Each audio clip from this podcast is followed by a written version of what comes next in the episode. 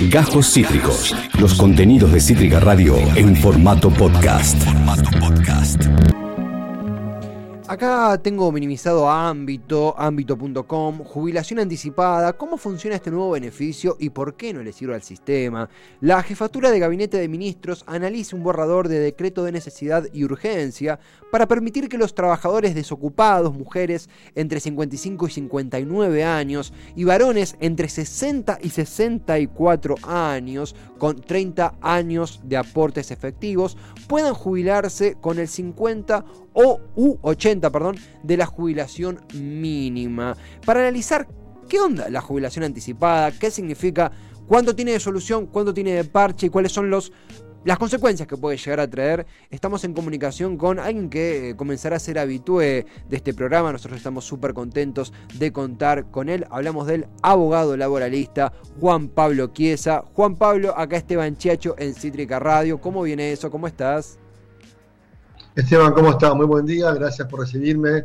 Buenas tardes para todos. Un placer, gracias a vos Juan Pablo por ayudarnos a entender un poquito más eh, esta importante medida, pero que eh, tiene una mirada sumamente eh, profunda en el artículo que publicaste en ámbito. Sos abogado especialista en empleo y políticas públicas. Hay un punto que vos retomás en el artículo que súper recomendamos, de nuevo en ámbito, en donde haces énfasis en la problemática del laburo negro, del trabajo informal que pueda acarrear esta medida. Eh, ¿Cómo es eso? ¿Cómo repercute? ¿Qué análisis haces de esta conexión entre jubilación anticipada y laburo informal? Bueno, hoy lo que pasa en, el mundo laboral es lo siguiente. Los empleadores están tentados a contratar trabajadores en negro por la presión fiscal que tienen. Fiscal desde el punto de vista previsional, que son las cargas sociales. Que lamentablemente la presión de cargas sociales frente a los empleadores, las pymes, hace imposible que puedan contratar trabajadores en blanco. Esto es una problemática actual, es una realidad que pasa en las pymes, digo que hace 15 años que trabajo con pymes y es lo que me comentan a diario. La presión que tienen por las cargas sociales por cada trabajador. Ellos necesitan que la FIP recaude menos con ellos, porque es posible, y que no sea tan asfixiante en lo que tiene que ver con las cargas sociales que nada que ver la afectación al sistema de salud, ni al sistema de ANSES, ni al sistema de riesgo. Es una cuestión que es las arcas del Estado, que aprieta demasiado a las pymes, que son el motor de la economía. Ahora bien, el trabajo negro hoy es una latente en Argentina, más del 40% de la Argentina se trabaja en negro, es una problemática, es un virus que hay que erradicar y que no se están implementando políticas operativas para que esto desaparezca. Si vos hoy, una persona de 55 años, una mujer de 55 años, 56, 57, un hombre de 60, que siguen siendo jóvenes, que tienen 30 años de aportes reales, si tienen 30 años de aportes reales, efectivos, quiere decir que son gente con experiencia, gente que laburó toda su vida, que tiene experiencia técnica, experiencia operativa, una experiencia dinámica en una empresa sacarlos del mundo laboral es, una, es una, un error completamente. E insertarlos al sistema pasivo, a las jubilaciones, cuando tenemos el sistema de financiado. Ahora bien, si se le otorga una jubilación anticipada a esta gente joven de 55 a 56 años, esta gente joven con una jubilación que encima este proyecto es el 70% de la mínima, o sea, son menos de 19 lucas, que no es nada, va a seguir buscando un laburo, porque necesita sobrevivir. Y cuando vaya a buscar un laburo a un local, a una fábrica, a un comercio, a un kiosco, donde sea, le va a pedir que lo ponga en negro. ¿Por qué? Porque si no pierde el beneficio de la pensión anticipada. Y esto pasa con otros beneficios, me pasa a mí a diario. A mí me consultan dos, tres veces por semana, me dice, tengo un trabajador JB para blanquear pero ¿sabes qué? El tipo de pide no lo blanquee porque cobra tal asignación. Yo le respondo, no lo contrates, punto. Pues yo no, no puedes estar en todo, no puedes tener todo. Yo entiendo la desesperación de la gente en querer conservar el plan, la asignación, la jubilación y un empleo, pero eso es, devasta el sistema. Entonces, va a tentar más al trabajo en negro y va a desvirtuar la generación de empleo, porque estamos sacando 30.000 personas de un sistema activo, que son jóvenes, 55, 60 años, y meterlas en un sistema pasivo que está desfinanciado. En el mundo, el sistema en el mundo de la seguridad social, organismos internacionales, establecen el promedio de 3 a 1. tres aportantes activos por un jubilado. Acá tenemos 6 millones de aportantes activos y tenemos 7 millones de jubilados. El sistema está desfinanciado y por eso tenemos muchos juicios de reajuste de haber, el famoso fallo Badaro, que tarda 10 años, el jubilado se muere y queda todo en la deriva. Esto pasa porque los jubilados siempre fueron la variable de ajuste de todos los gobiernos. El de Cristina, el de Macri, el de Alberto. Siempre hay que, hay que ajustar, vamos por los jubilados.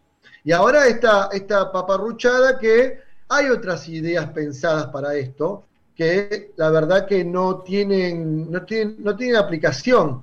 Porque si vos ves que 55 60 años tenés un problema de inserción laboral, ok, la guita que vas a usar, porque esta guita sale con emisión, ¿dónde va a salir? En Argentina eh, se gasta más lo que, lo que, lo que no, no hay plata en Argentina, tenés que emitir.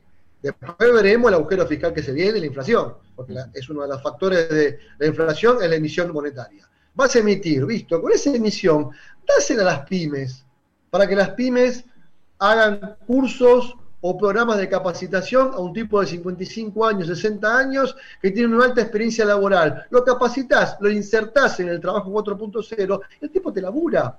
Porque una persona que tiene 30 años de aporte tiene metida en la cabeza la cultura del trabajo, no la cultura del asistencialismo.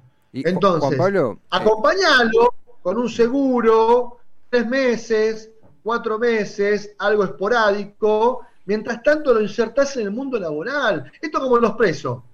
En vez de reinsertarlos a los que se puede reinsertar, no, los eliminamos o los corremos. Mm. No me parece, la verdad que tenemos que tener política de reinserción social eh, de aspecto laboral y que la sociedad pueda reinsertarse estos aspectos. Me parece que están eh, sacando del mercado del trabajo gente valiosa.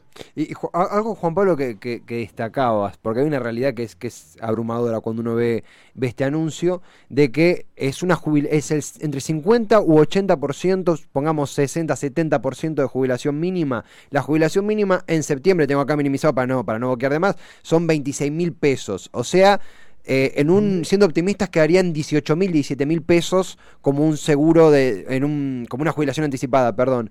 A una persona que tiene 56 años, por ejemplo, está bien, es una situación diferente, no, me quiero comparar, pero la edad, yo tengo 20, cumplo 25 en unos meses, mi hija tiene 55, 56, 55, por ahí anda con 18 mil pesos, imagino que una, no mi vieja, cualquier persona eh, que imagino tendrá hijos o no, o no, pero tiene necesidades con 18 mil pesos, no hace nada, nada.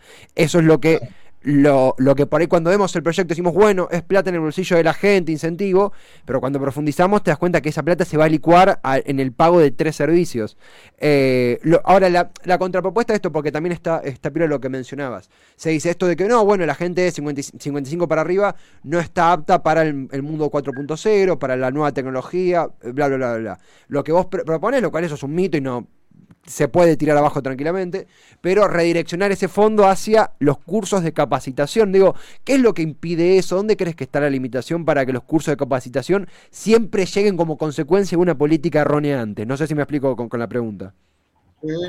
los países desarrollados y el mundo gira a través de la capacitación. Hoy la capacitación es pionera en todos los aspectos, capacitación desde cualquier punto de vista de inserción laboral. Entonces, eh, hoy la Argentina carece de capacitación empresarial, tenemos empresarios eh, dinosaurios que no saben eh, implementar el teletrabajo, que no conocen la reducción de la jornada. Es una cuestión quizás de ignorancia y de falta de capacitación. Los gobiernos también, por una cuestión generacional, no aplican estos cambios, que es el trabajo 4.0, la economía de plataformas, que destronó a la economía clásica, que ya llegó a su, a su techo, el trabajo 5.0, la robótica, otro mito que piensan que la robótica desplaza la mano de obra humana, eso es un error este, bastante eh, ignorante al respecto, pero si vos no tenés una sociedad, un, un, pueblo oculto, realmente es complejo poder llevar a cabo políticas eh, de empleo, políticas de producción,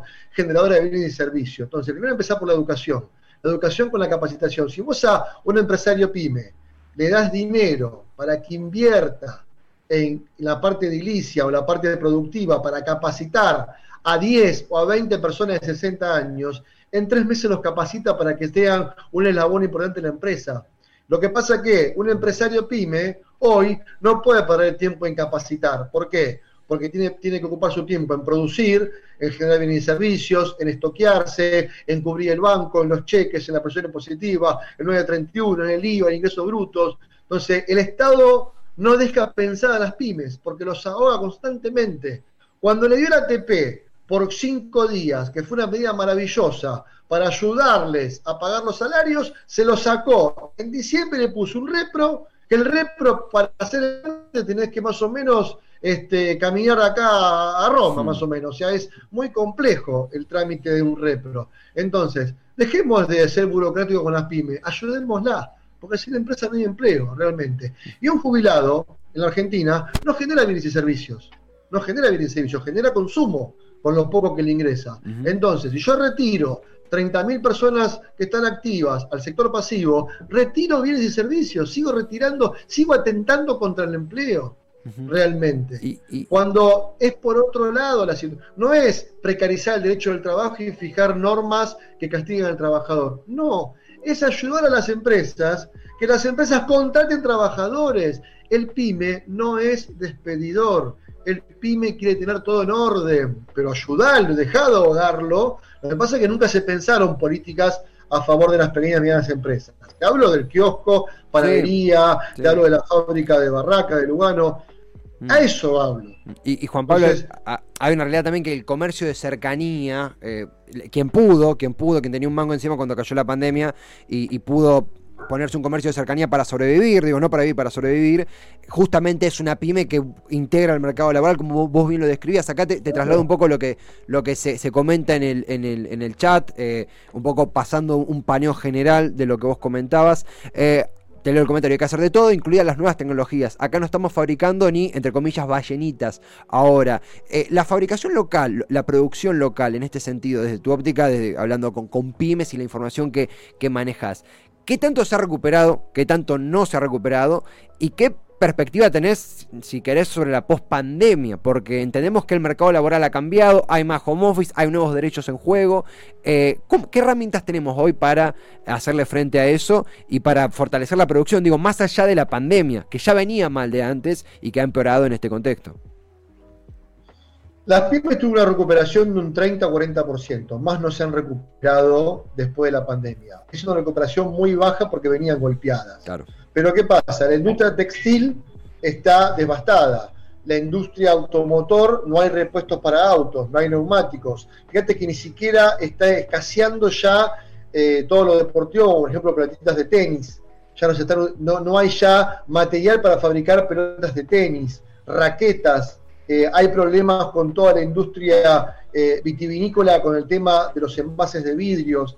Se está estancando la producción en grandes, en grandes rasgos y eso desacelera la industria nacional. ¿Qué es lo que sucede?